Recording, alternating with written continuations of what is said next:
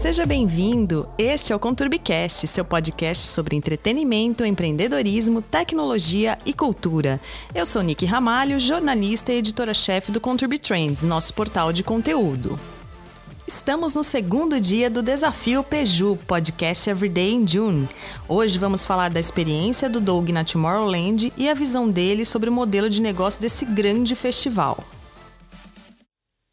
Tem uma história interessante da, da Tomorrowland, que é, tava eu e mais dois amigos em Garopaba, em Santa Catarina.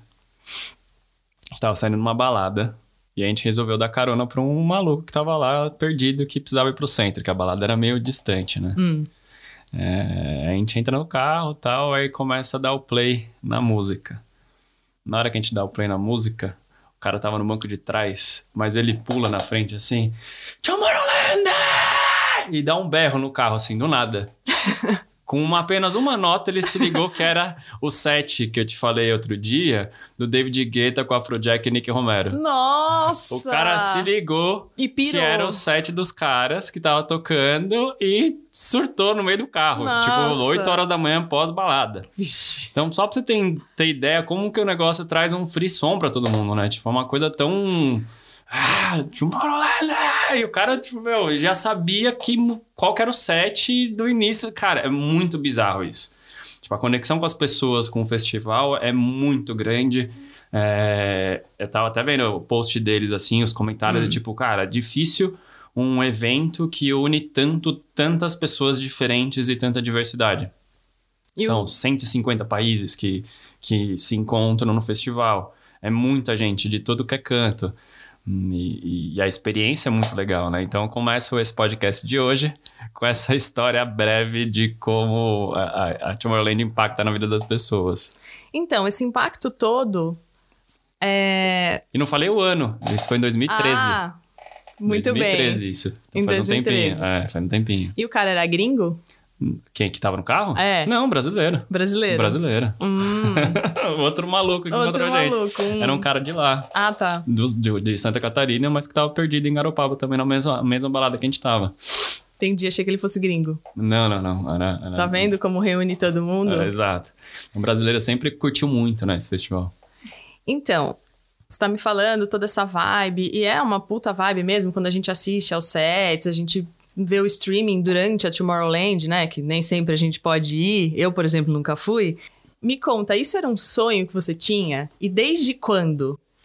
Então, eu comecei, eu acho que a primeira vez que eu ouvi sobre, foi em meados de 2010, 2009, por aí, faz um tempasso. Hum, É um festival na Bélgica, com um dos melhores DJs do mundo, com muita gente de tudo que é canto. E eu falo, cara, que, que que é isso? Aí, cara, eles começaram a fazer os streamings já, naquela época. naquela época já É, tinha. Era um palco com cinco câmeras. Tá. Hoje em dia, eles fazem quatro palcos simultâneos com 20 câmeras cada palco. É tipo, cara, é, é out- virou outra coisa gigantesca.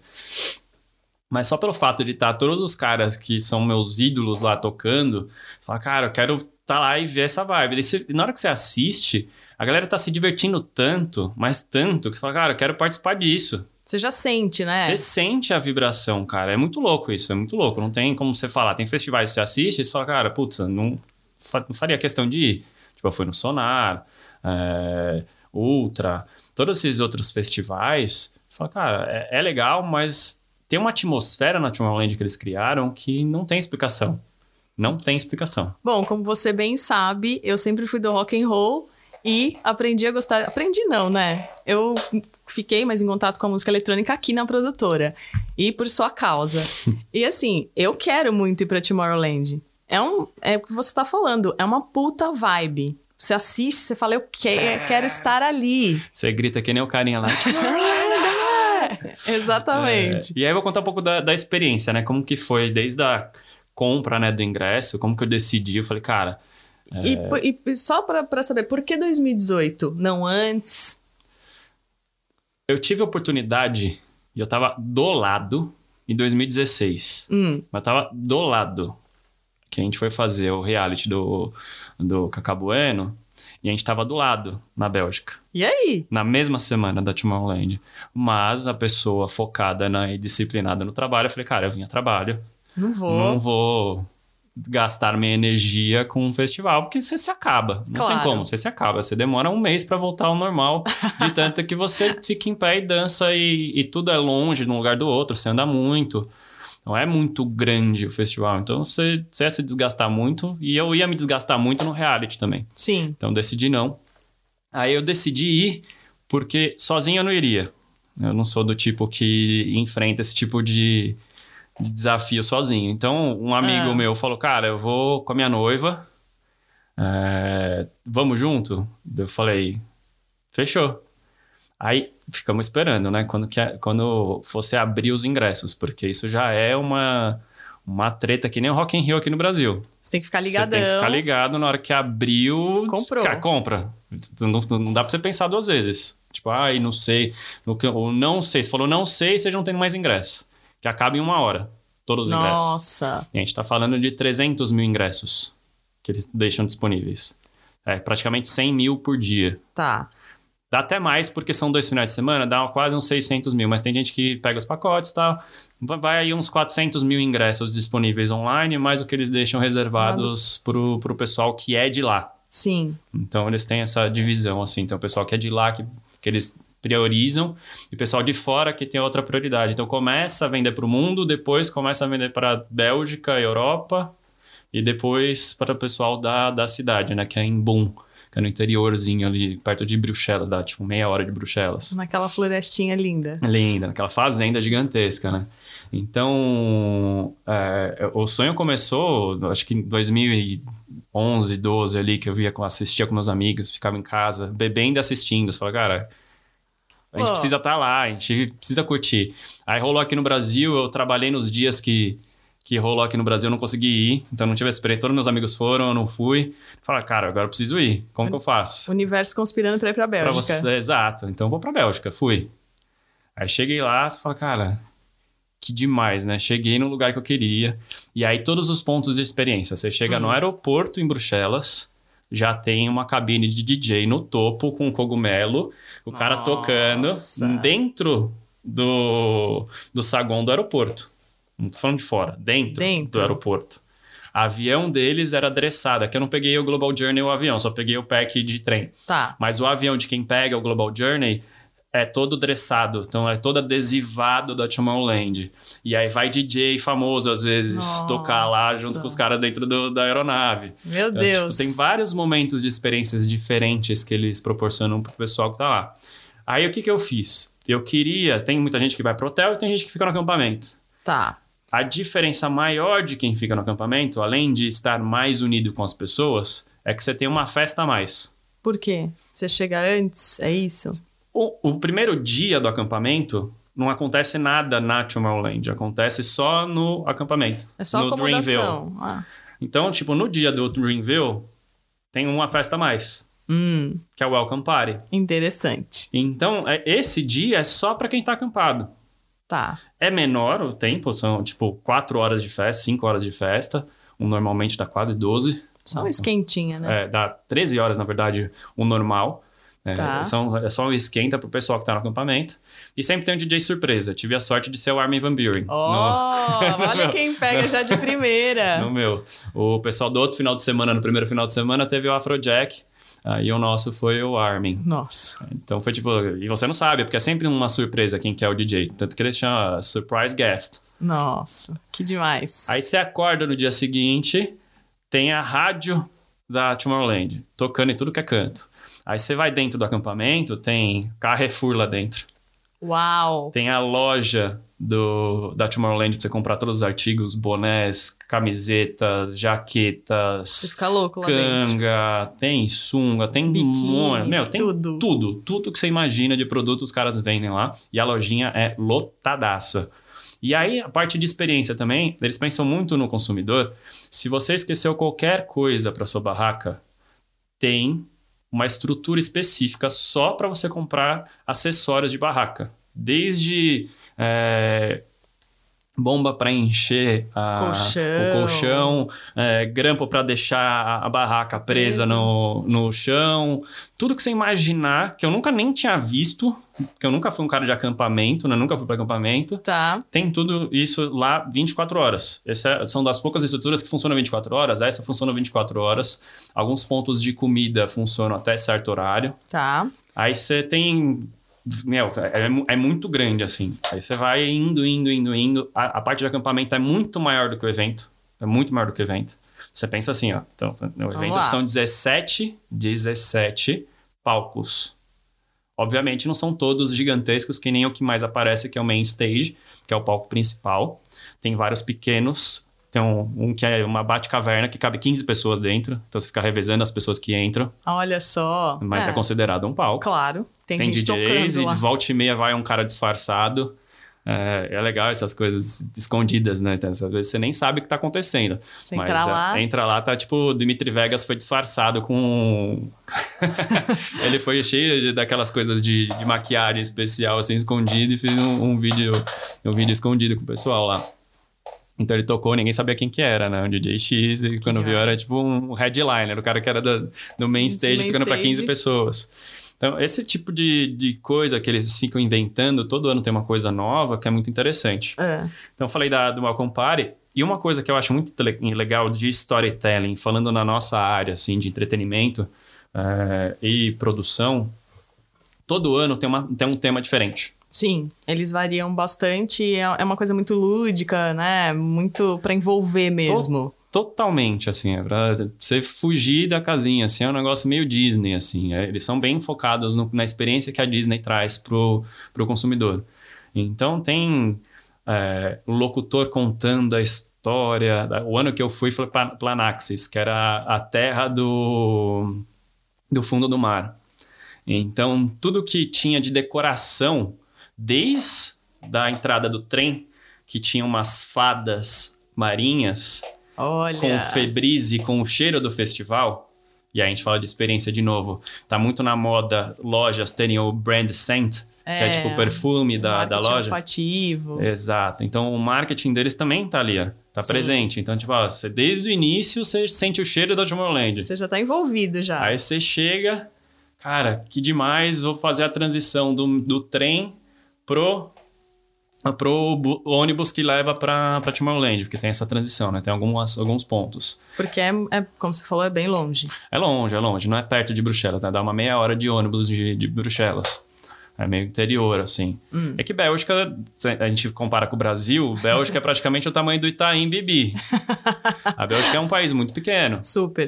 Então você atravessa o país inteiro em três horas. Que eu fiz isso de carro. Atravessei quase o país inteiro em três horas e meia, deu. Isso aí do, do, do oeste ao leste, sabe? Então, tipo, é um país pequeno. Então, Mas. se fala meia hora, pra eles é. Cara, é muito Nossa. longe, é muito longe, é outro país. É, e realmente você chega em outro país, né? Em meia hora.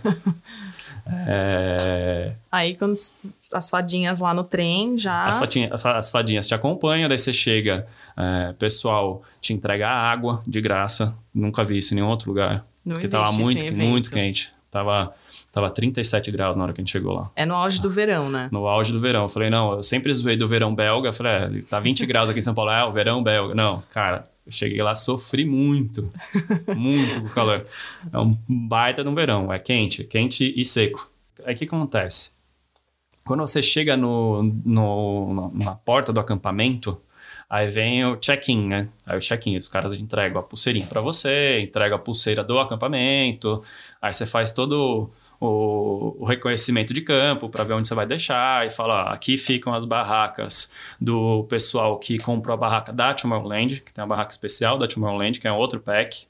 Aí você tem o que o pessoal leva a própria barraca. Eu fiquei no que leva a própria barraca. Porque Ah, é. todo mundo falou, cara, a, a deles é, é- não é tão boa, ela é meio fina e você passa muito calor. Imagina, estava 37 graus, pensa. É. Então, assim, tipo, 8 horas da manhã você tem que levantar porque você não consegue ficar na, na barraca. Nossa, aquele sol. É. Mas a, a vantagem é que não é um evento que acaba às 5 horas da manhã. Eles pensam muito nisso porque o evento começa, o primeiro DJ entra no main stage meio-dia. Tá. E a festa acaba uma hora da manhã. Eles É. desligam tudo, Tudo. tudo, e vai todo mundo embora. Eles não deixam ninguém ficar. É para descansar e voltar no dia seguinte. Exatamente, exatamente. Eles pensam muito nisso.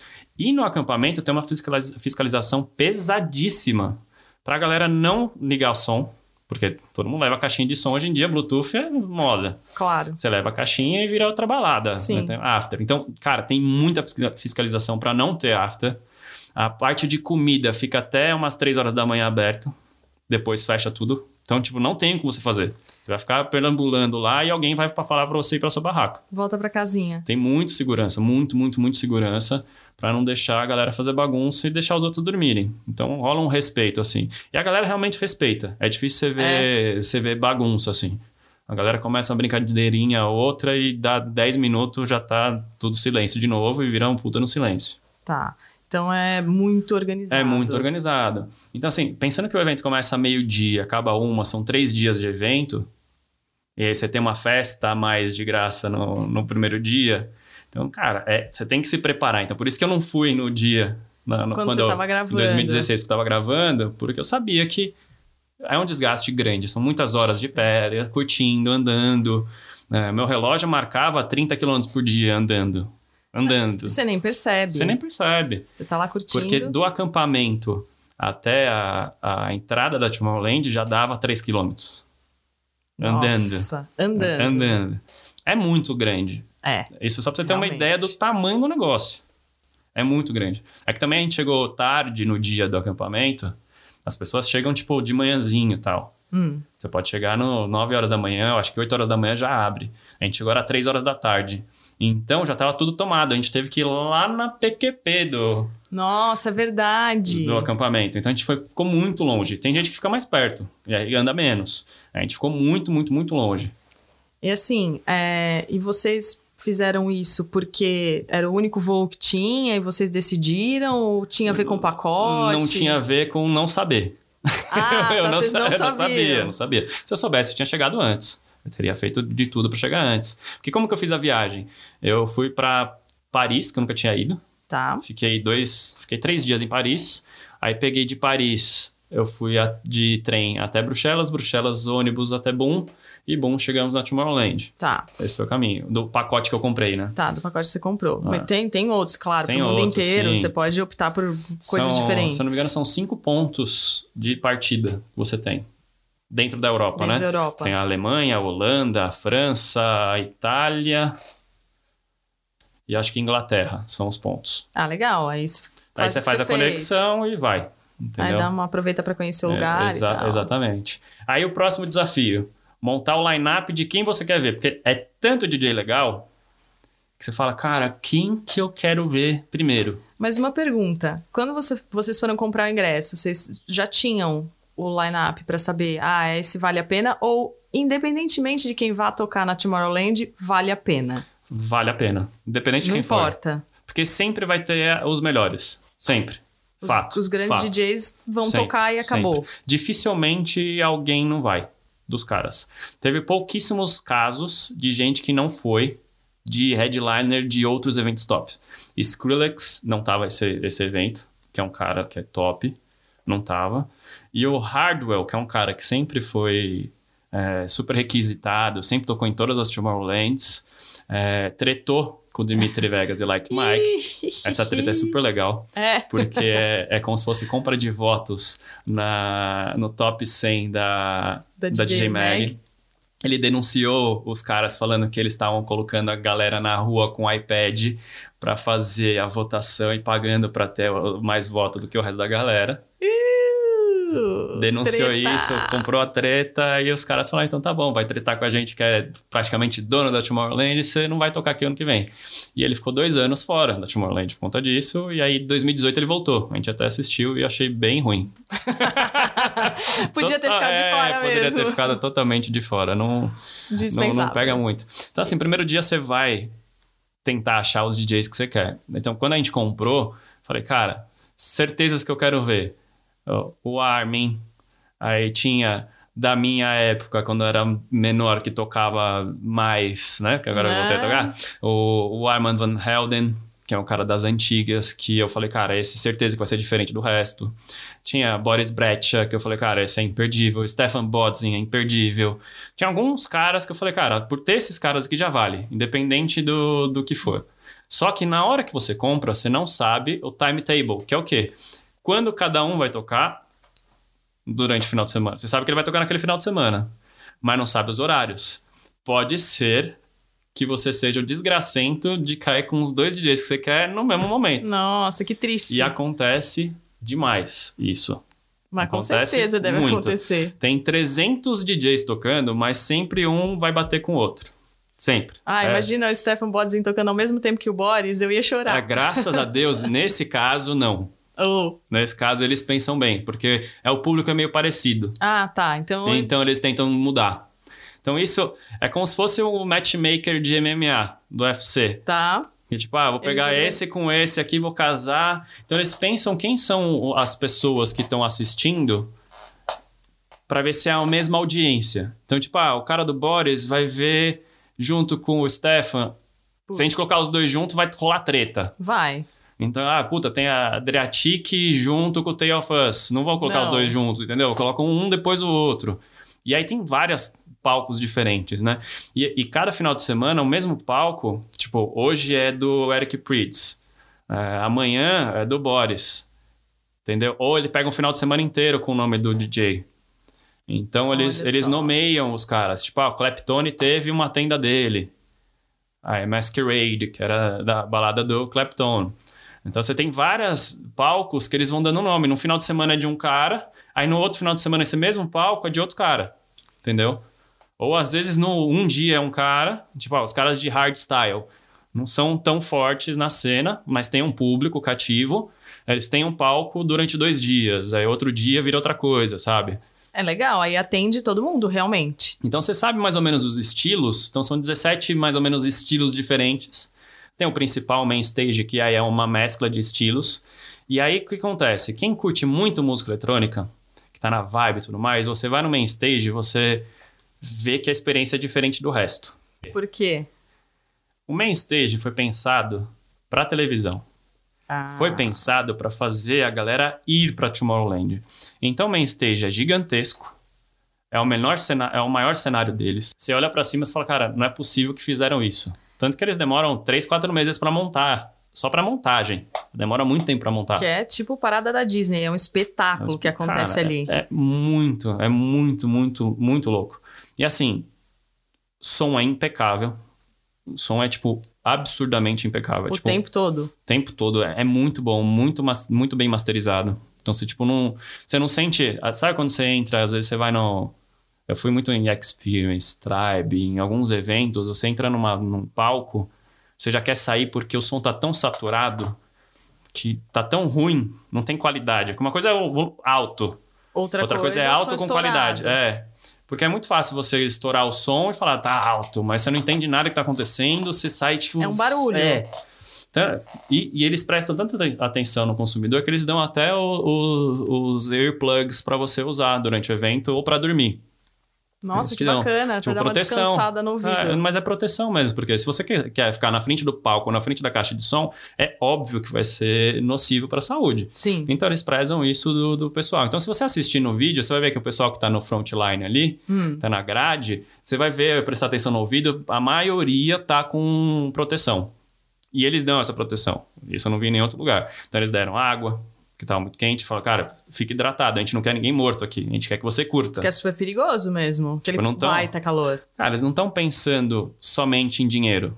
Estão pensando em uma experiência mesmo. É, é- é esse, é o X da questão. É a preocupação com quem É, está lá. É preocupação com o consumidor. E é, isso é legal para a gente pegar e trazer para o nosso universo de empresários, entretenimento. entretenimento. Para tudo que a gente for pensar, a gente tem que pensar no consumidor final. O Claro. que a gente está falando aqui, a gente tem que pensar na pessoa. Será que está interessante para as pessoas?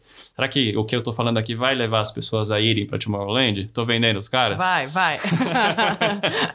Então são, são, são essas coisas. né? Então, pensa assim, são 17 palcos. Então você, você fica meio perdido. Você fala, cara, eu, Pra onde eu vou, né? fui lá no- durante três dias, eu não fui em todos.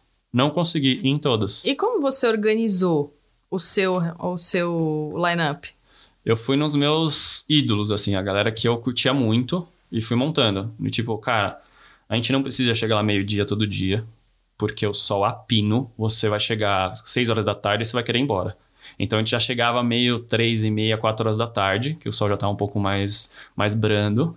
E até os DJs que tocavam antes não eram tão famosos e tão conhecidos e não, não acaba perdendo. O único cara que eu perdi nesse, nesse meio-dia, assim, começou foi o Cal Cox, mas aí tava super vazio também. Ninguém foi porque tava muito quente. Tipo, meio-dia lá era tipo insano. Não sei porque que eles colocaram ele lá. Só que foi pra televisão, então tá aí o motivo, Provavelmente. Entendeu? Então, coloca o, o cara lá suando, a dar com um pau, morrendo, mas tá na televisão ao vivo ali. A transmissão começa, A transmissão começa, é. Então, de, algum, de alguns palcos. Esse passou no Facebook, por exemplo. Então, eles têm, têm várias, várias Sacadas. sacadinhas diferentes. No YouTube, você pode escolher. Tem um plugin que eles colocam lá, você pode escolher que palco que você vai assistir. Então, eles deixam disponível quatro pa- palcos para você assistir. Então, tem dia que você quer assistir, só que tá passando outro. Aí você fala, cara, porra, meu, eu queria. O de ontem que ia passar hoje não tá passando. Porque tem direitos autorais, tem DJ que não libera. Acontece. Ah, acontece isso. Acontece não é, isso não é só não menininhos é- revoltados do rock que não deixam é, transmitir o show. Não, não. Tem muito disso também, entendeu? Tem muito do cara. A gravadora do cara às vezes fala, não, não deixo. Não deixo, não autorizo. Então não é só o rock que tem isso. Não é MPB que tem essa... Música eletrônica também chegou nesse, seu- nesse patamar. Olha Entendeu? só, não imaginava isso.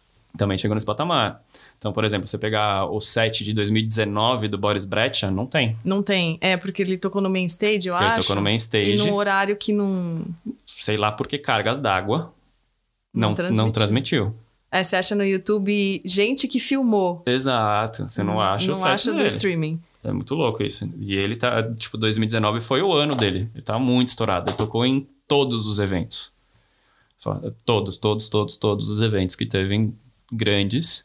Ele tava. Ele tava. Ele foi- foi headline da maioria deles. Então, é, pensando em como você monta, né? Daí foi, cara, vamos nos meus artistas, a gente começa mais ou menos 4 horas da tarde, e você vai, eles te dão um, um papel com um mapa, tem um mapa de tudo, então vem tipo um pa- papel dobrado, assim, vem um mapa dobradinho, tem o mapa de tudo, Tá. com os nomes dos palcos, como você chega em cada um, e atrás vem o timetable, que tem o, o horário de cada um. E qual que é a tenda que ele tá. Então vem, pensa assim, tem um papel, tem tipo ah, o calendário, né? Então nessa tenda aqui começa meio-dia, vai até a uma hora da manhã. Quem são os caras e quanto tempo ele vai tocar? Vai ser um set de uma hora, duas horas, três horas. Eu acho que teve pouquíssimos casos de três horas. Foi É. duas horas e meia no máximo. Quando tem dois caras juntos, por exemplo.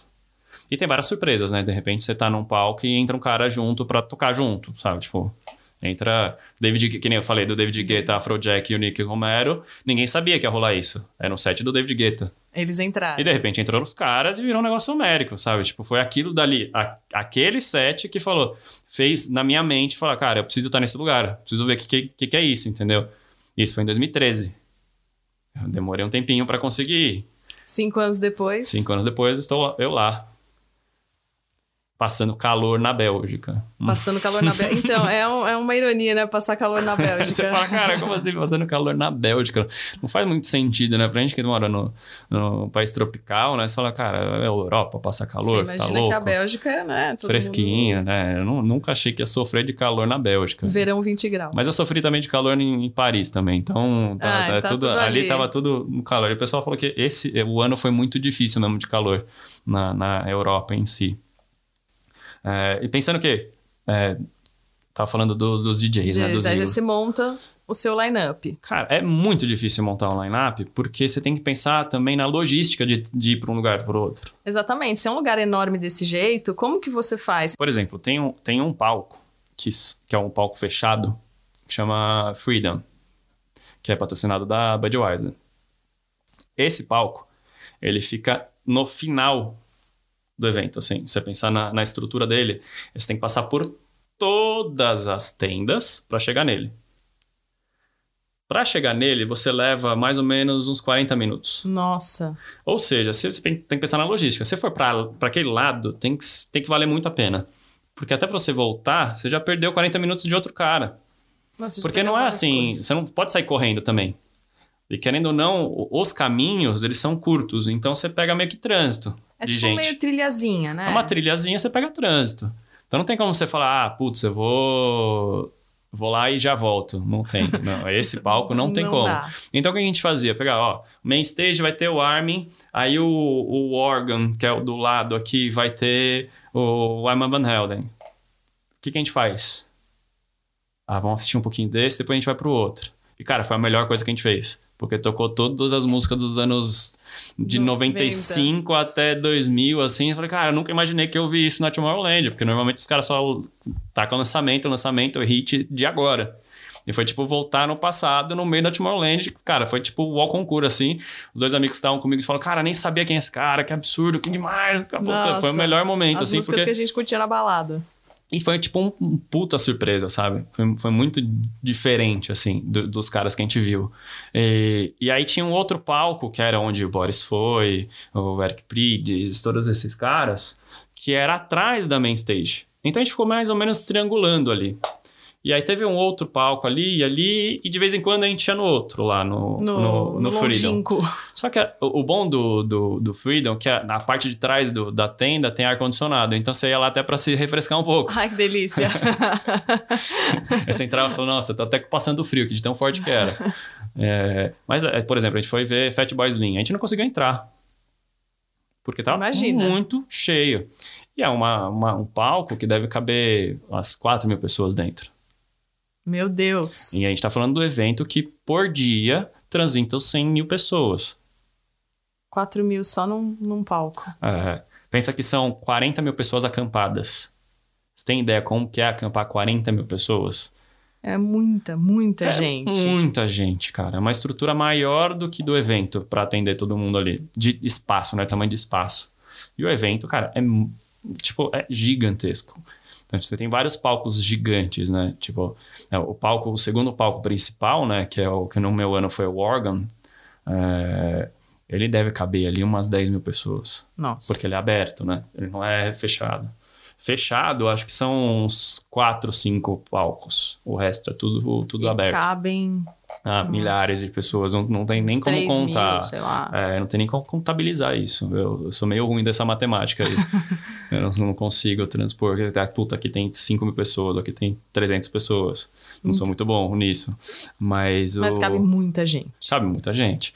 Então, assim, é o difícil mesmo é você fazer essa logística. Porque o primeiro dia você não sabe de nada e você Né? quer ver tudo. Você fala, cara, ter, não sei o que lá. Aí você acaba não vendo nada. Então, o primeiro dia foi. um. Meu primeiro dia foi super frustrante. Porque foi o dia de reconhecimento. Ah. Eu falei, cara, porra, não, não esperava que era desse jeito, eu não sei o quê. Cheguei meio bicudo no primeiro dia. Eu falei, cara, puta, eu queria tanto.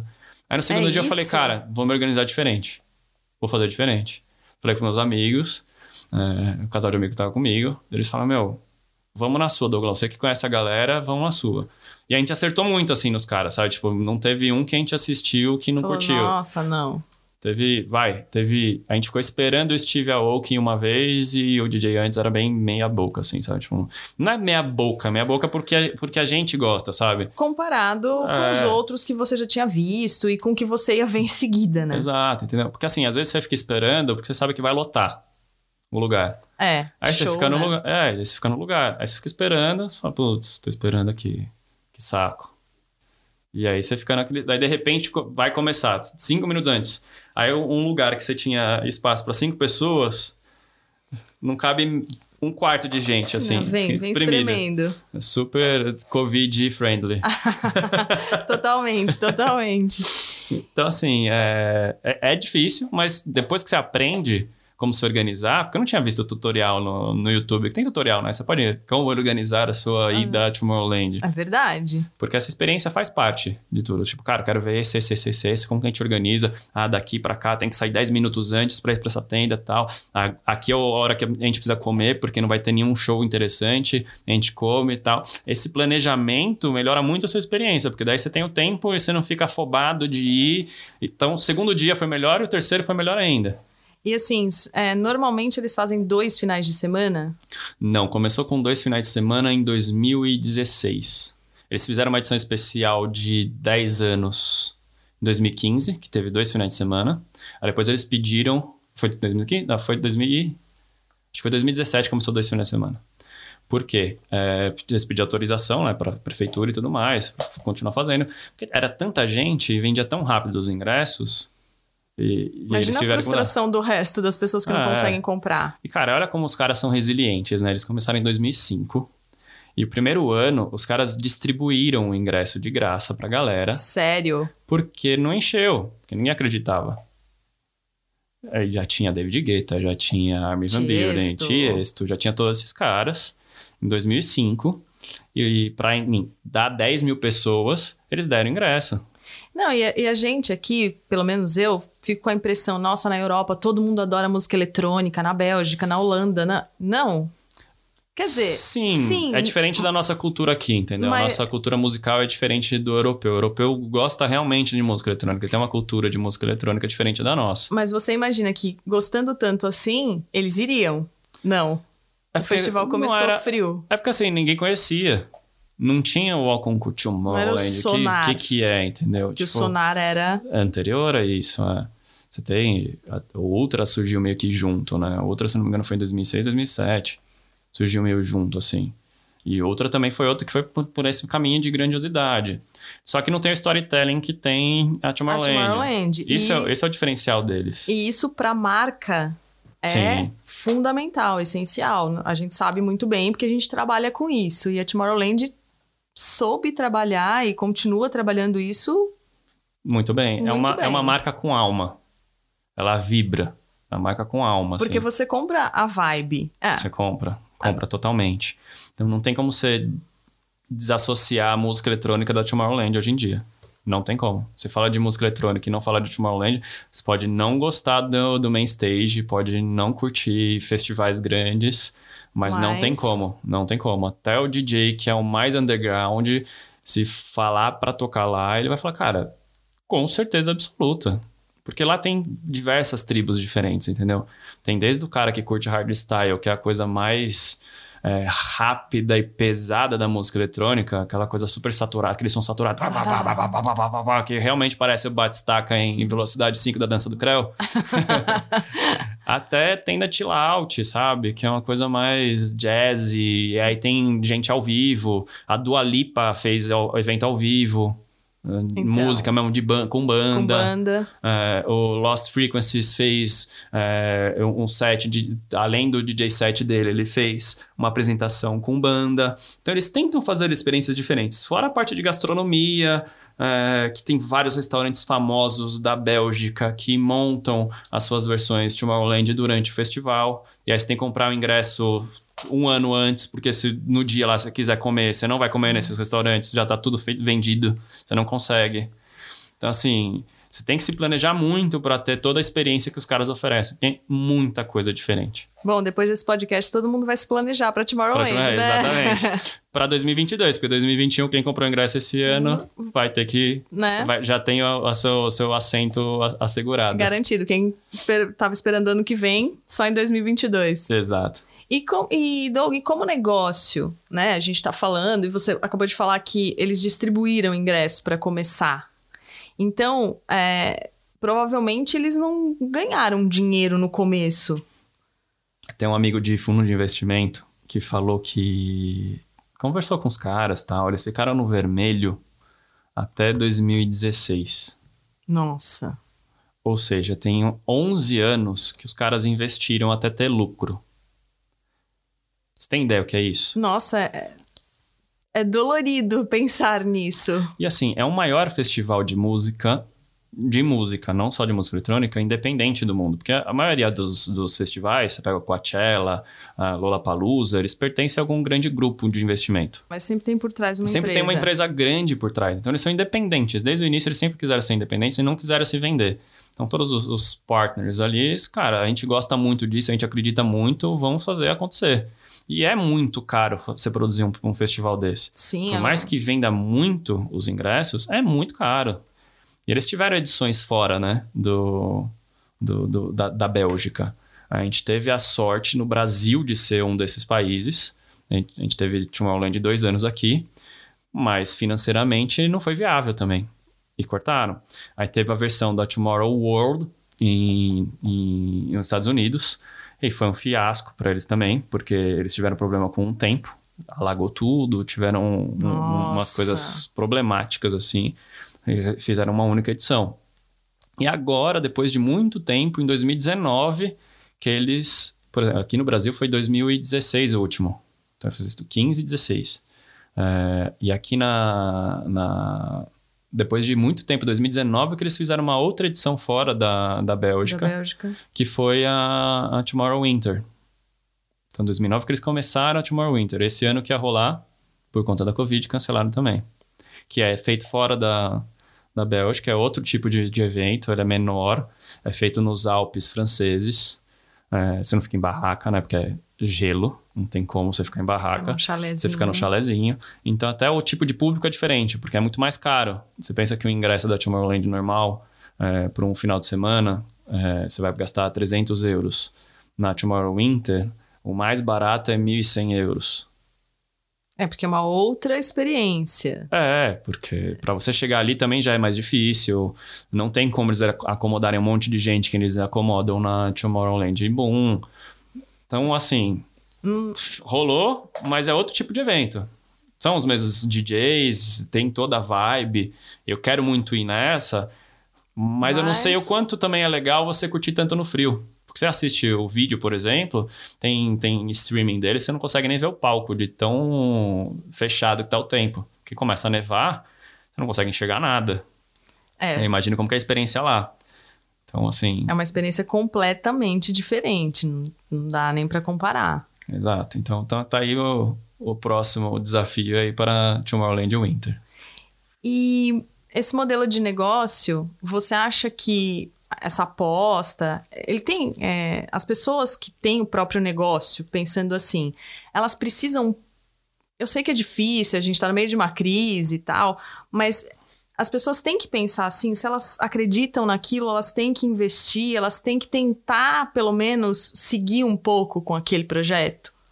Cara, assim, se você quer realmente, você ultrapassa qualquer barreira, principalmente a financeira normalmente o microempreendedor no Brasil e em outros países, né, no, mas principalmente no Brasil, ele começa com o sonho dele ali de ser dono do próprio negócio.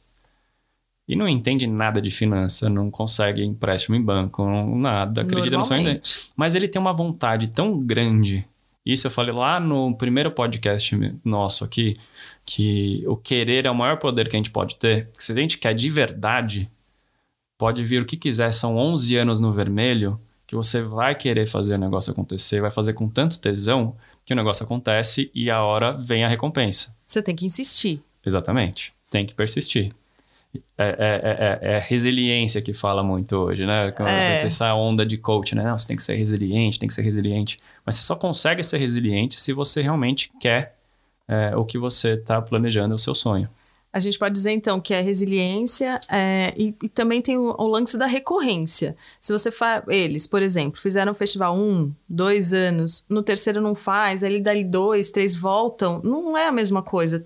Tudo tem que ter uma recorrência nessa vida. Exatamente. Você pegar o Rock in Rio, por exemplo, começou um festival separado lá, demorou foi o quê? 15 anos para fazer o segundo. Mais ou menos. Aí depois eles viram, putz, dar negócio aqui da canja, eu vou fazer de dois em dois anos, porque todo ano também é difícil, reunir toda essa galera, é, sai caro. Vamos fazer de dois em dois anos. Aí surgiu o Rock in Rio, daí, aí o negócio estourou. Aí veio o Rock in Rio Lisboa, Lisboa, aí tudo que vem dentro da marca, com o festival e a experiência toda, né? O Rock in Rio é um festival muito grande e reconhecido mundialmente. É, como que você faz isso?